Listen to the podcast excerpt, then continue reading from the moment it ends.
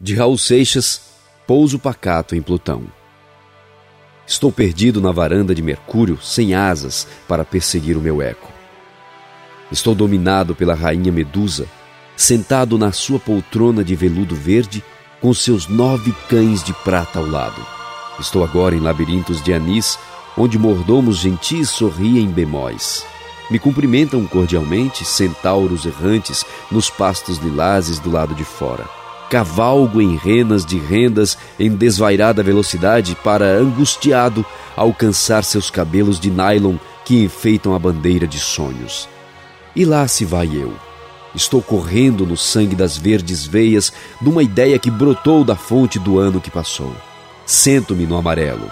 Estou chorando em hipérboles. Estou perdido na varanda de Mercúrio, sem asas para perseguir o meu eco.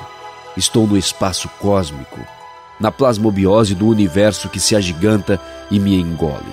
Estou a bilhões de anos-luz distante de mim mesmo. Gente de cera lustrosa arrastam os seus corpos em direção à porta para o nada.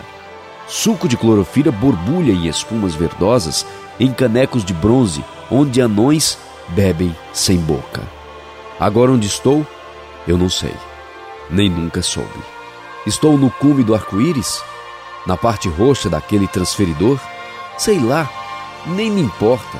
Sentado, sozinho, sem medo de cair, às sete horas de cores e uma mistura, eu pouso pacato em Plutão, montado numa borboleta gigante, tranquila, quieta e colorida.